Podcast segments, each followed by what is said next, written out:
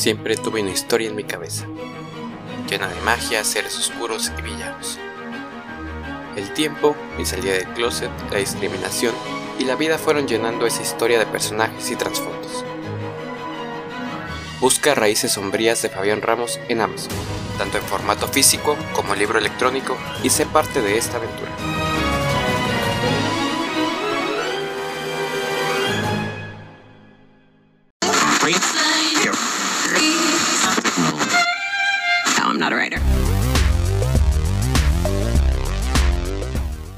Autoaceptar tu sexualidad no es tarea fácil. Salir del closet tampoco. Tenemos historias que pueden ayudarte o inspirarte. Bienvenidos al podcast No, Soy, moda.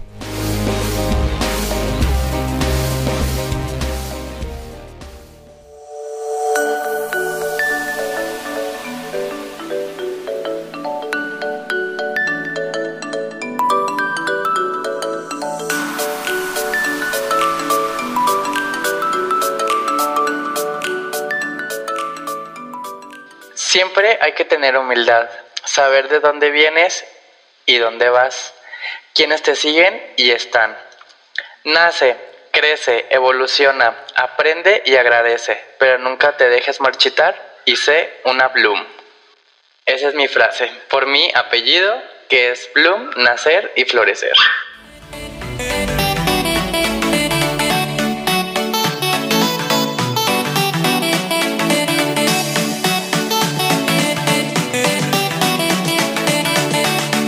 Hola, ¿qué tal? ¿Cómo están? Bienvenidos y bienvenidas a un capítulo más de No Soy Moda. El día de hoy, este...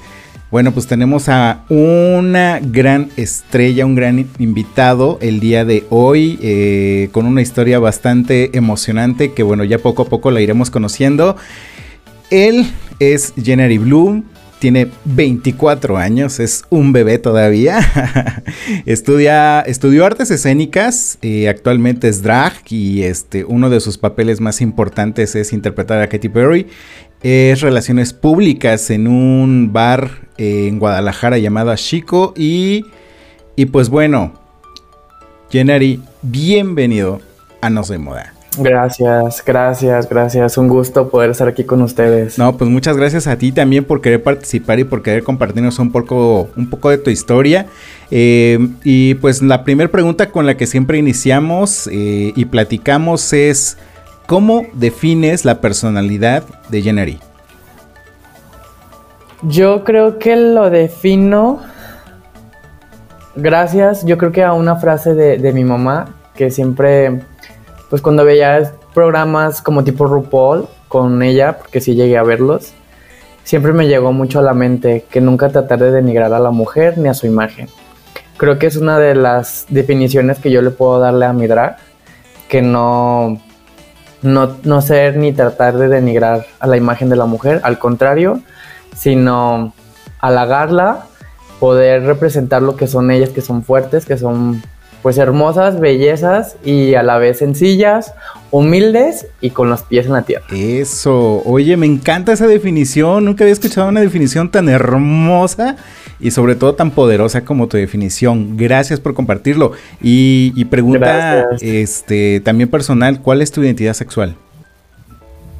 Mi identidad sexual, creo, bueno, sí, no creo. Soy gay. Yo creo, sí, pero no, sí. Sí, soy gay completamente y pues feliz de la vida. Eh, esta es una pregunta interesante que le hacemos a nuestros invitados y que creo que vale muchísimo la pena definir de acuerdo a tu criterio. ¿Eres o elegiste ser? yo. ¿Qué? ah, ok. ¿Eres? Ok. Ajá. No, yo ¿Siempre lo has sido o lo elegiste? Sí, no, yo creo que sí, desde pequeño sí tenía una sensación, una pizca ahí adentro. Aunque por ciertas partes de la etapa de mi vida, pues quise tener novia, pero nunca me vieron como el novio, más bien fui el mejor amigo. pero sí, soy, desde pequeño. ¿Desde qué edad eres consciente de tu sexualidad? Yo creo que ya conscientemente fue cuando hice el cambio a la secundaria digamos, que era cuando tenía 13, 12 más o menos, que es cuando entré a la secundaria. Y pues sí, fue cuando ir experimentando, de que viendo pues, las materias igual de ciencias naturales y todo eso. Y el libro bastante explícito. Exactamente, con los dibujos. Sí, fue como de, mm, ok. Y fue cuando también empezó el auge de Facebook y pues ok. También. Oye, cuéntame de tu familia. Eh, ¿Cómo te llevas con tu familia? ¿De cuántas personas está conformada? Mira, mi familia está conformado con cuatro personas en mi vida, que es mis padres, mamá, papá, y tengo una hermana, junto conmigo somos cuatro. Y curiosamente, mi hermana también es gay, es lesbiana, Oh. tiene su pareja súper hermosa, y pues yo la amo muchísimo, también a mis padres.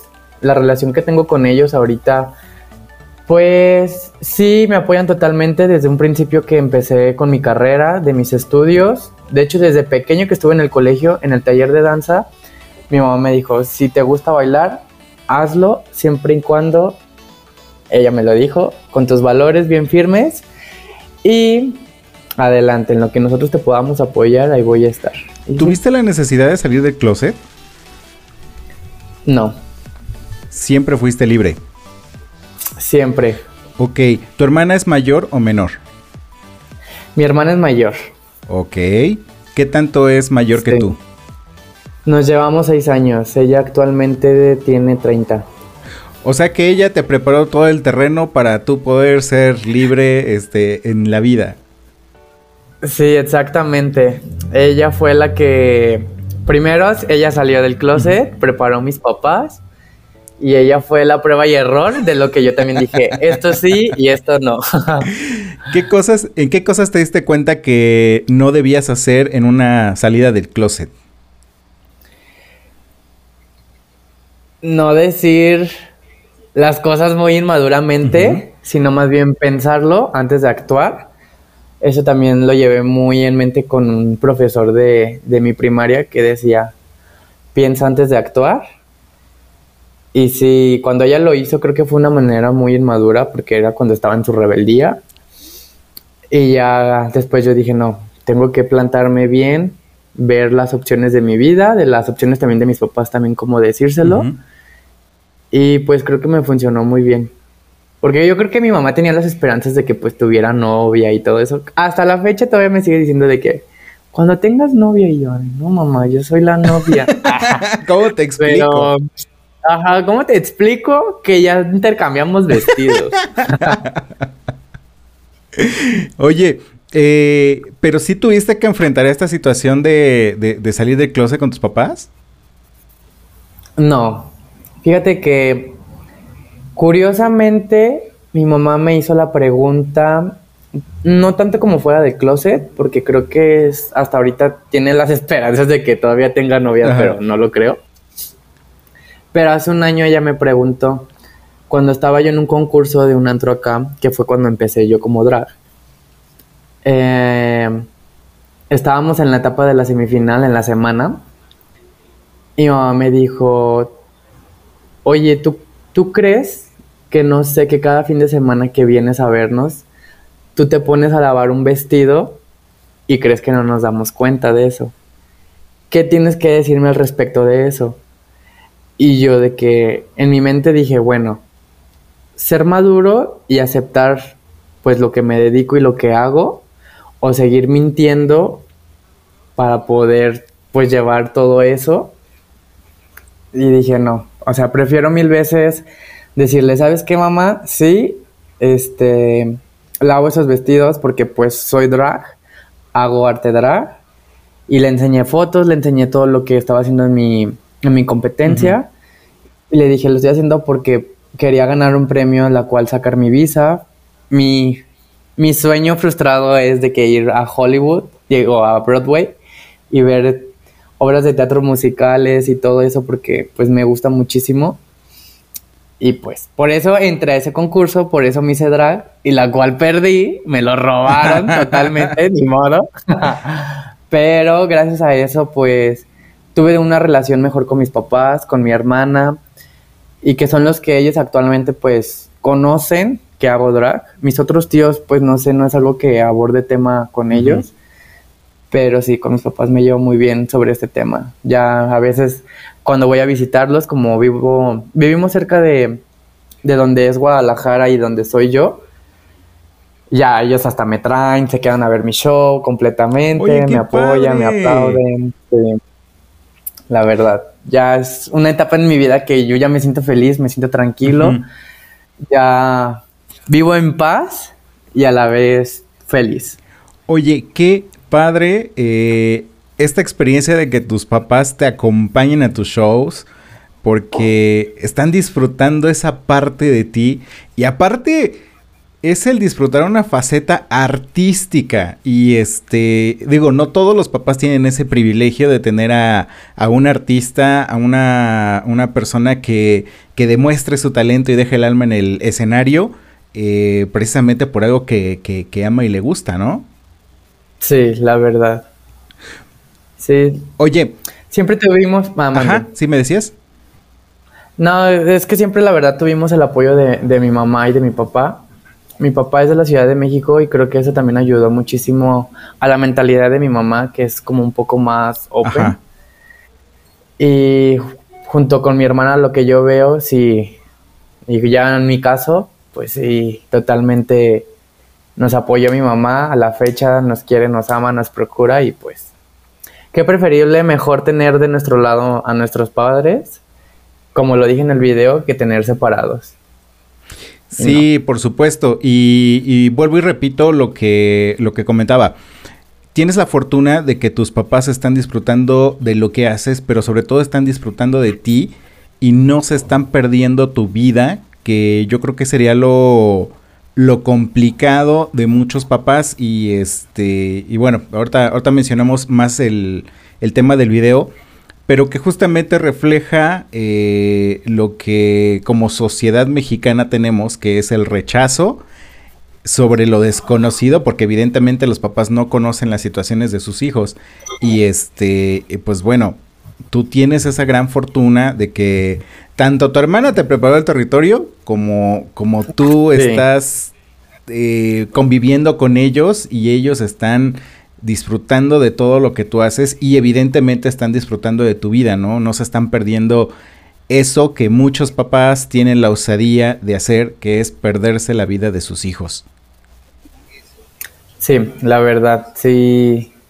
Agradezco muchísimo también, yo creo que hubiera sido un poco más difícil si mi hermana pues no estuviera en la misma situación de, salir del closet y todo.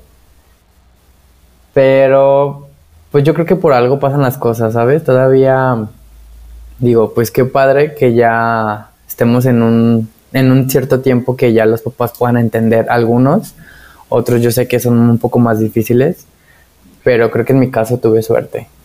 Sí, sí, sí, la verdad es que em, creo que también la época de la información, como es lo que estamos viviendo en este momento, ayuda demasiado a que Em, sea más fácil para ti, sea más fácil el, de acuerdo también a tu edad. Digo, me hubiera encantado mucho vivir todas estas experiencias que tú estás viviendo y este y poder ser un poco más libre en su momento, ¿no? Pero bueno, una persona de 40 años pues ya vivió muchas cosas en las cuales este me perdí de algunos detalles, me perdí de algunas de algunas cosas fabulosas que me hubiera encantado vivir como tú lo estás haciendo. Pero Cuéntame también algo. ¿Has sido víctima de discriminación? Sí, muchísimo. Fue algo que también me marcó mucho en, mi secundaria, en mi etapa. Que... Ay, se puso, perdón. Que en mi etapa de mi secundaria... Um, ¿sabe qué hice acá? Perdón en mi etapa de secundaria que me marcó muchísimo de la discriminación fue pues eso, de que siempre fui el niño que bailaba, el niño que estaba en talleres, el que hacía y deshacía, que agarraban al primer chavito y las maestras las traían en todos lados. Y sí, también el típico bullying del salón de clases. Todavía en la secundaria, no, más bien en la prepa, fíjate, hasta en la misma comunidad me acuerdo de un chico que, que también es gay, o no sé si ahorita exista todavía aquí en el mundo. que también, sí, me acuerdo el típico comentario de que pasaba en receso y, y decían, huele a ajo. Y era como de, güey, ¿por qué eres así? Si también tú y yo sabemos que, que somos de la comunidad y por qué tachas a la gente discriminándolo con esos comentarios estúpidos e inmaduros. Pero digo, ya ahorita en esta actualidad y en esta fecha no me ha tocado. Creo que también es por una de las partes que me vine a vivir a Guadalajara, porque pues también en mi pueblo es de mente chica, pueblo chico, infierno grande. Y sí es muy, muy difícil llevar ese tema. Me imagino. Eh, y en Guadalajara, eh, Guadalajara se supone que es una ciudad ya más grande, es una ciudad más open. ¿Te ha tocado tener situaciones de discriminación en una, en una gran ciudad como es Guadalajara? Mm, me ha tocado. Creo que. Pues que yo recuerde. No. No, de mi más bien de mi universidad, creo que fue mi etapa más feliz que llevé. Y no, no. Nunca sufrí una discriminación de ninguna parte. Al contrario, hasta como que me ayudó más a salir y, y abordar pues el tema en mi, en mi comunidad, en mi vida y en todo. Eh, ¿Alguien en algún momento te sugirió eh, probar con personas que no forman parte de tu preferencia o tu orientación? Mm, a ver, desglosame un poco más. Es que es el clásico que, por ejemplo, en la secundaria este, te empiezan a, a echar a andar a una chica y así como que, ay, pues mira, este, ten novia, algo por decirlo. Y esa presión social hace que de pronto, pues tengas que hacerlo, ¿no? Para por lo menos callar la, la boca a los demás. ¿Te tocó vivir eso? Sí. No, bueno, creo que mi mamá, como lo comenté, de que me dice que todavía que quiere que tenga novia, pero pues ya es un tema que poco a poco ella ha ido abordando y asimilando. Creo que desde que empecé a hacer show ya no me he hecho ese mismo comentario. Pero fíjate que curiosamente cuando entré a la universidad, pues yo de un pueblo, de un cambio en la ciudad, de una carrera que siempre quise, que siempre amé, una de mis compañeras salimos de antro y me dijo, oye, ¿crees que me puedas recoger en tu casa? Y yo dije, ah, pues sí, sin problemas. Y con ella me tocó de que empezó de que a quererme besar y todo eso, y ya le dije a ella, amiga, no, le dije, yo te quiero mucho y prefiero tenerte como compañera, como amiga, pero no me gusta, pues sexualmente las mujeres, sabes que no me, no quiero ser irrespetuoso, pero todo tranquila. Y ya me dijo, ay, no, es que me gustas mucho, que sabe que sabe cuánto, y creo que ha sido la única experiencia que, que he tenido con ella así cercano. Y y la única en mi vida. Oye, ¿con quién has tenido más la oportunidad de platicar acerca de tu sexualidad? ¿Con tu mamá o con tu papá? Con ninguno de los dos. ¿Cómo crees? Sí. O sea, es algo completamente eh, asumido por default.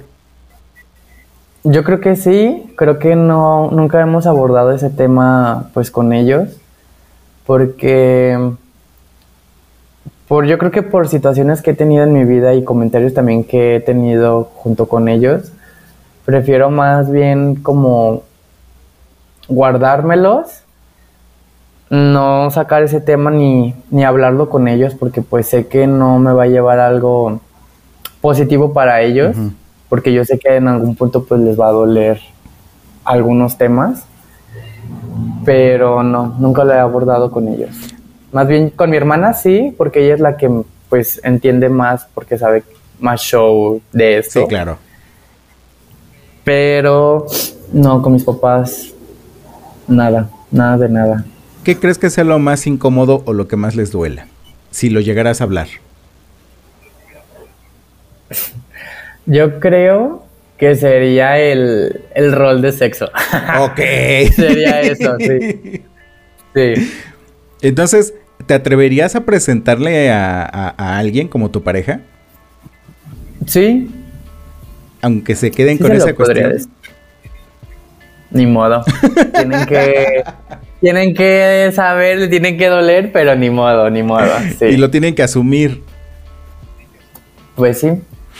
Tristemente, aunque ellos no quieran o que ya estén en una etapa de que estén asimilando y aceptando, pero sí. Por eso también digo, alguien bueno que llegue a mi vida para poder presentar, porque si no, imagínate, me van a estar dice dice de que, ay no, otro, otro viejo, otro fin de semana. Ah, no. No, tampoco no soy así. ¿eh? no, pero sí, por lo menos, pues, el, el, experimentar con más personas y encontrar a esa persona adecuada para tu corazón. Sí, pero es otra etapa también que ahorita estoy viviendo en mi vida que, que por cuestiones de trabajo no, no ha salido el indicado. Al contrario, más bien por yo tener tanto trabajo o tener como mis horarios ocupados como en ensayos, como el horario de maquillarme, de prepararme para arreglarme para un show, o de incluso ir a hacer el show y que toda la gente me estén viendo de que, hay foto aquí, una foto contigo, de que estás bien guapa, o de que llegan el más borracho y te abraza y te toca. Sí, me ha pasado eso de que, que por esas razones me dejan. Ok. Por trabajar, por ser bonita y de moda. de moda, de moda. ah, eso me encantó, me encantó. Ok, este, mira, vamos ahorita a un corte y ahorita que regresemos, pues ya vamos a seguir platicando acerca de esta experiencia con este fabuloso video y también vamos a platicar un poco más acerca de tu vida, acerca de tu vida drag, cómo es, eh, cómo es desde que te levantas hasta que llegas al escenario, ¿sale? Ok, vale, vale, vale. Me late el... Listo. Y a ti que estás eh, escuchándonos en este momento, recuerda que estás en No Soy Moda. En un momento regresamos. No te desconectes. Enseguida volvemos con No Soy Moda.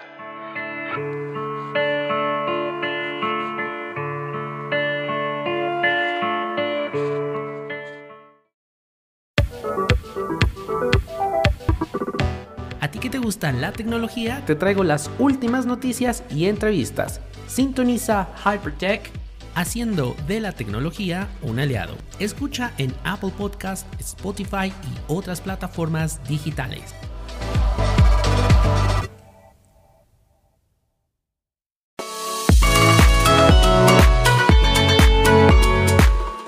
Con pluma, sin pluma, con traje o bata, fitness o geek todos cabemos en este espacio. Estos somos tu espacio LGBT para conversar entre amigos. Acompáñanos en vivo todos los viernes a las 21 horas en nuestro canal de YouTube Estos Somos, conducido por Daniel Tinajero e Israel González.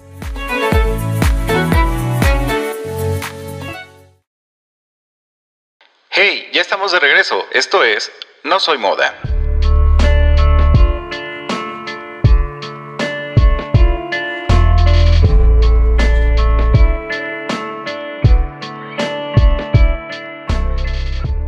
Y ya estamos de regreso aquí en No Soy Moda. Te recuerdo que estamos platicando con, con un personajazo, eh, Bloom, que nos estaba contando un poco acerca de su vida personal. Pero, Jenny, eh, creo que tuviste tu boom hace no más de una semana. Eh, o, me equivoco, a lo mejor ya tiene más tiempo y yo me topé con el video hace poco tiempo. Pero. No, de hecho, sí, mañana se cumplió una semana. Mañana se cumplió una semana, fue el martes. Sí.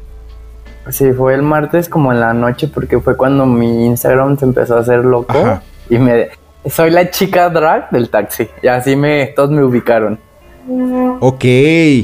Cuéntanos un poquito, ¿qué pasó ahí? Este, un día sales de tu casa, te vas a trabajar o qué, qué cómo, cómo fue ese día?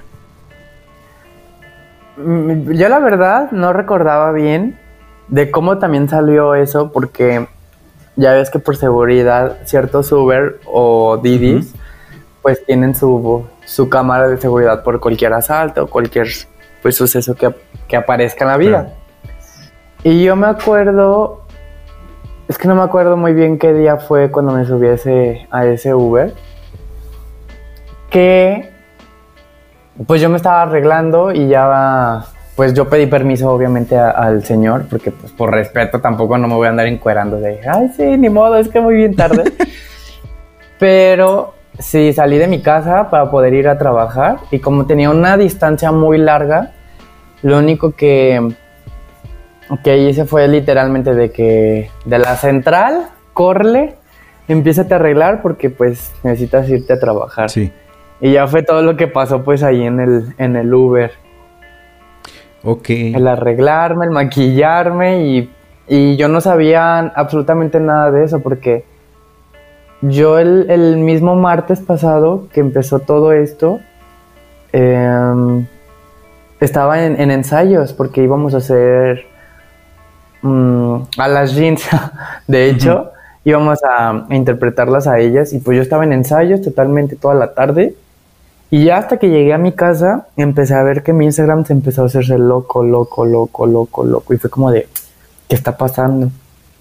Y ya cuando me metí a ver los mensajes, muchísima gente de que eres la chica del taxi, eres la chica del taxi, te vi en Facebook y te seguí.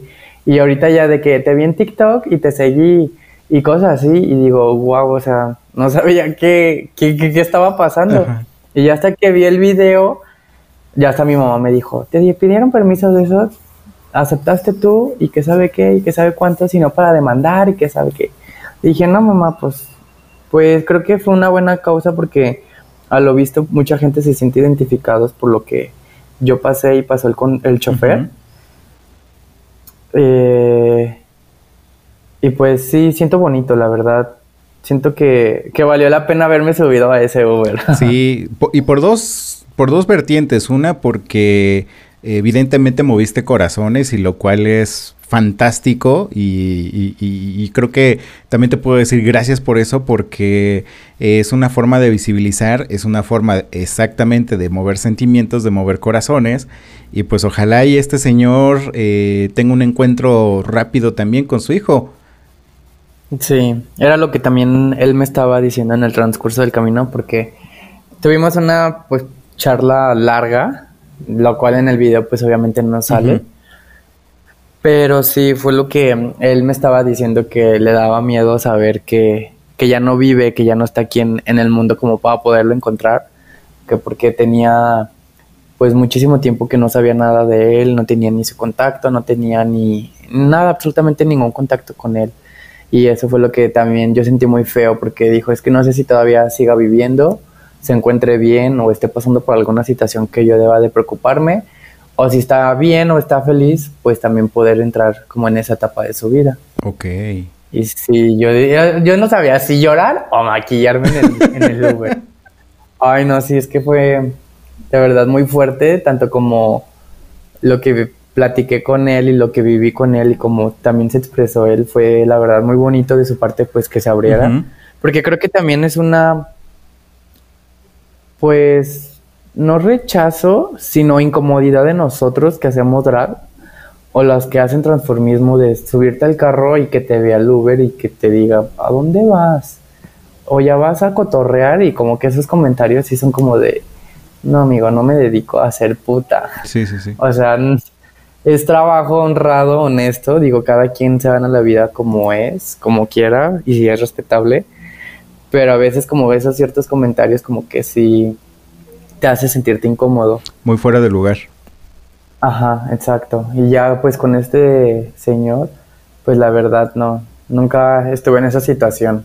Y que se ve en el video que él tiene miedo de, de preguntar porque eh, voltea muchas veces como para atrás y, y se ve que duda muchísimo en, en lanzar palabras, ¿no? Sí, sí estaba como de que, mm, ah, oye, este, puedo preguntarte, siempre, siempre me, hasta eso fue muy respetuoso, siempre me decía, ¿te puedo preguntar algo? O, o, a mí me pasó tal cosa y cosas así. Nunca fue grosero, nunca fue con palabras insinuantes o, o grotescas, sino al contrario, siempre fue como muy noble y respetuoso y al preguntarme, el quererme responder, yo también responderle como que hasta para la comunicación y la charla que tuvimos, como que hubo el match de abrirnos los dos mutuamente y pues estuvo bonito. ¿Tú no has podido O más bien, ¿el hijo no ha llegado a ti? No, todavía hasta ahorita de lo que va del transcurso de la semana, no he tenido ninguna información sobre el chico. No sé si también pues él haya visto el video. No sé absolutamente ahorita totalmente nada, nada, nada. Cuéntame algo, ¿cómo es el, día a día de January Bloom? O sea, desde que se levanta, eh, evidentemente tiene una agenda que cumplir y todo eso. ¿Cómo es tu día a día y cómo es que cada paso lo vas disfrutando? Mi día a día es dormir y dormir. Yo por mí sí, dormir y dormir, pero mi día a día sí es algo ajetreado dependiendo más bien de lo que tenga de, eventos o de, de, personaje de imitación, porque a veces en, el trabajo nos mandan un cierto horario y nos piden hacer ciertos papeles, que en esos papeles pues tengo que este, entrenar como el maquillaje de tal artista, o tenemos que ensayar por las coreografías, o por los grupos, o los números.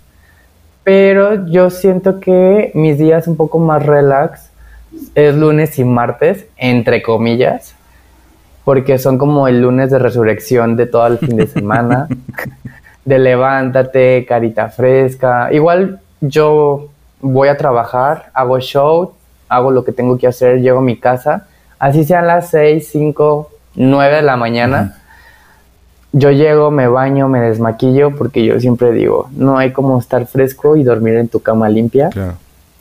Para poder también así despertar, estar limpio, desayunar a gusto, preparar las cosas de, del show del día siguiente, como en fin de semana que también, aparte de ser drag, también soy maquillista. Ok. Soy estilista y pues me salen citas allá de donde soy, que es en Tepatitlán. Eh, por ejemplo, los viernes, que a veces, normalmente tengo show, desde que termino a las 4 o 5 de la mañana, llego a mi casa, me arreglo, me, no más bien, me desarreglo, me quito todo, me baño y literalmente me voy en vivo a seguir trabajando a Tepa, a maquillar otras citas y pues así.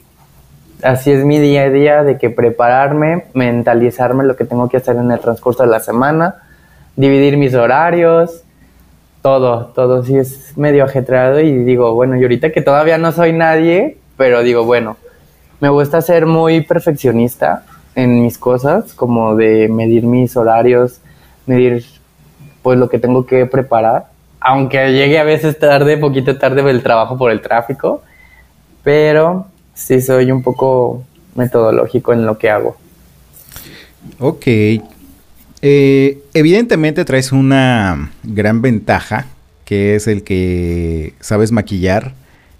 Eh, ¿Qué tan complicado es automaquillarte? Es decir, eh, evidentemente el trabajo maquillando a otras personas ha de ser fantástico y mucho más sencillo que maquillarte a ti mismo. ¿O me equivoco? Pues creo que a favor de automaquillarte y también a favor de maquillar a otras personas. Creo que es otro talento que pues a todas las personas se nos da. A mí me tocó ese de automaquillarme, pero yo siempre he dicho que el maquillaje no es más que la teoría, sino más bien la práctica, porque tienes que practicar muchísimo. Yo cuando empecé, de verdad al principio decía, ay no, qué, qué cosas estoy haciendo y ya de ahorita veo mis fotos de actuales a pasadas y digo, wow, sí, he mejorado muchísimo. Tanto como maquillaje para sociales y automaquillarme, sí, totalmente pues he mejorado. Sí es muy difícil el saber maquillar a otras personas porque es un rostro muy diferente que ves día a día a que estarte viendo tú en un espejo y decir, ah, ya me conozco mi rostro, ya sé qué cosas sí puedo hacer y qué cosas no. Creo que es como un arma de doble filo, porque a veces me tocan clientes súper difíciles con un ojo y a veces hay días que yo, por ejemplo, me siento como no en el mood de querer trabajar o quererme arreglar o depende del día. Que a veces sí digo, ay no, sabes que me siento muy fea o no me siento cómodo y llego de lo que tengo que hacer después de trabajar y me desmaquillo. Totalmente, porque luego hay días que digo, ay, no me quiero desmaquillar y me quiero acostar como, como de novela, amanecer y volver a estar maquillada y todo. Y al siguiente día vámonos a trabajar otra vez. Así que sí, yo puedo decir que es un arma de doble filo, tanto automaquillarse y maquillar a las personas. Oye, y este boom que tuviste tanto en redes sociales eh, como por el tema del video, en tu trabajo, en el bar, ¿te llegaron a ser más famoso o todavía, o todavía falta escalarle? Creo que no. Creo que lo que me está llegando ahorita en mi vida es por el video. Lo que me está pasando sí fue totalmente el video.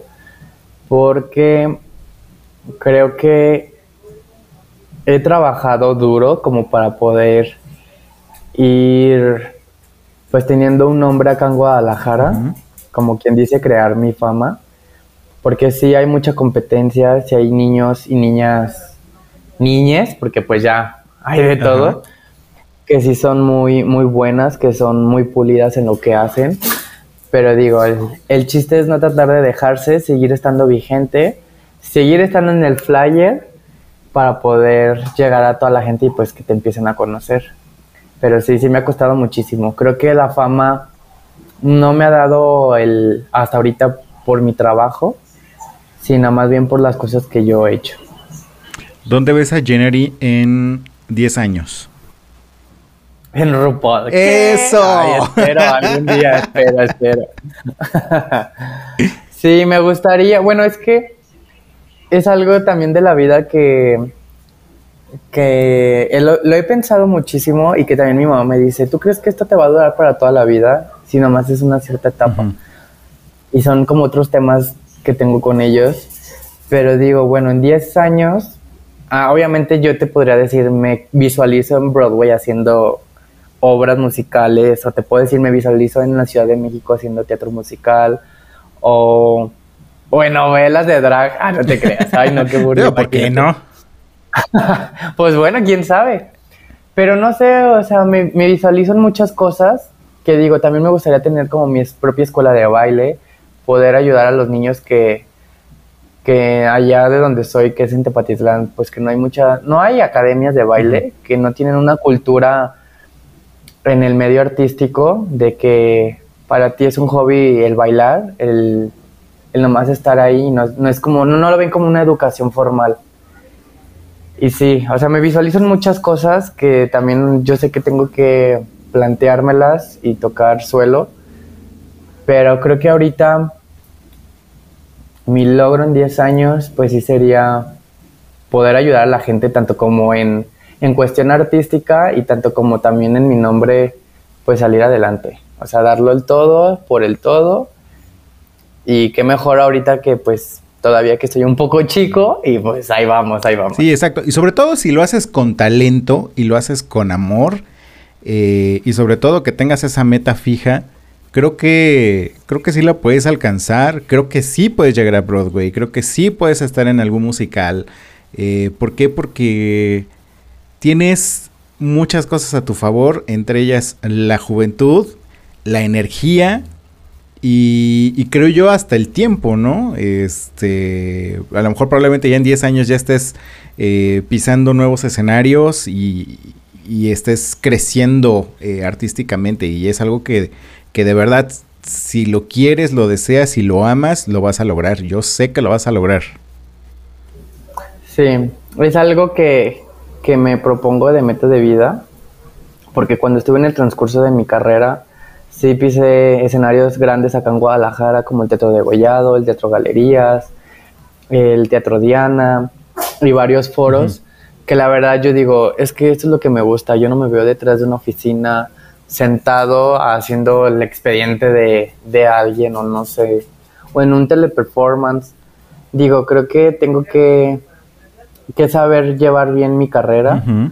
También obviamente de relaciones, porque pues también es un medio de relaciones de, de, amistad y de negocios. Pero sí digo, no, prefiero mil veces estar en un escenario y sonreír, ver las caras de las, de las personas, de los espectadores que están enfrente de mí, de cómo les gusta, creo que esa es mi adrenalina. Y sí digo, espero en algún momento de mi vida poder estar otra vez en teatros como lo que hacía antes. vas a ver que así es. Em, generalmente nosotros le pedimos un consejo a, a, la persona que estamos entrevistando sobre libertad, pero esta libertad que generaciones nuevas y a lo mejor generaciones más chicas que tú todavía, y que, y que evidentemente eres una persona bastante joven, eh, ¿qué consejo tú le puedes dar a esas nuevas generaciones que están desde empezando a, tratar de salir del closet, a, a identificándose bien, a querer ser libres? ¿Qué consejo tú les puedes dar que los pueda ayudar en ese proceso de salida del closet? Ok. Mira, me hiciste acordarme de, las preguntas o comentarios que me han llegado a mi Instagram.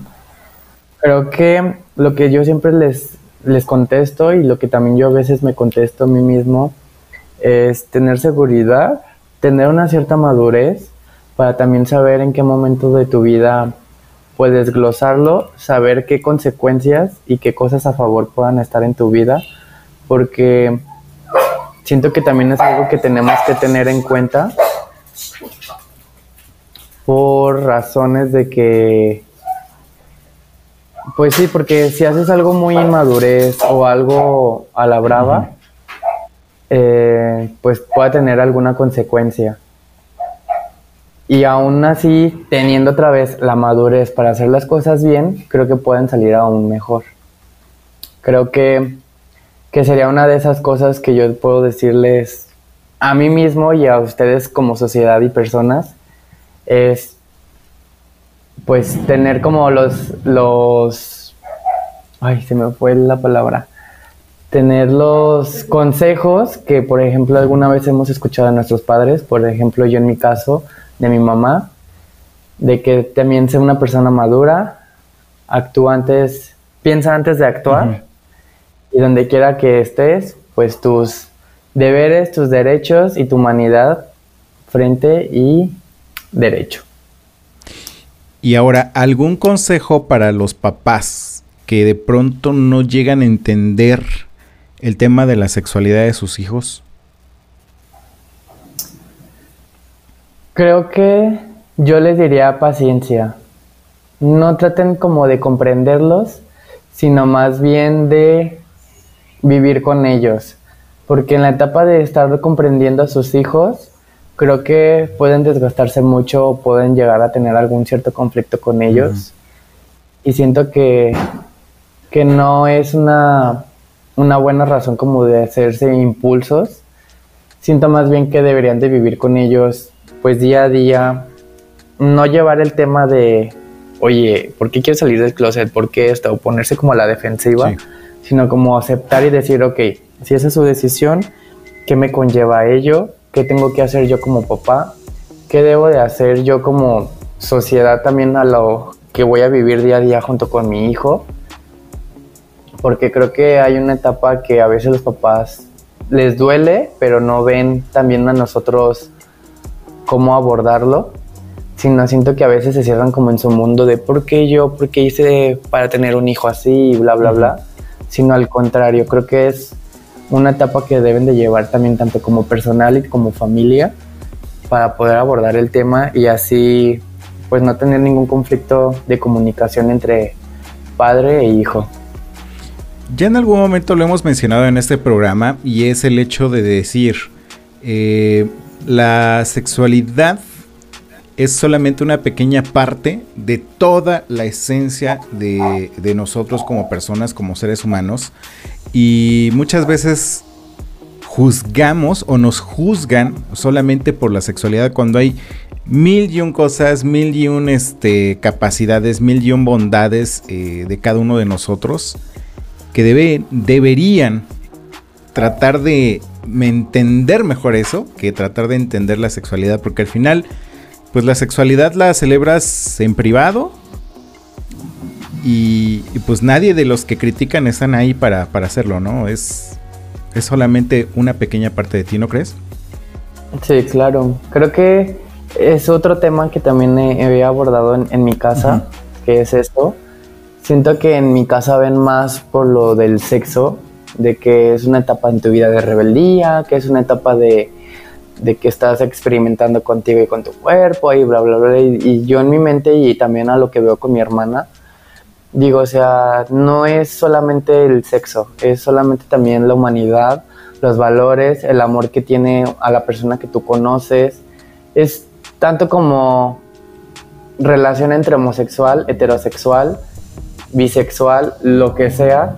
Digo, o sea, no tiene nada que ver el sexo, sino también el conocer a la persona sentimentalmente y amorosamente y todo.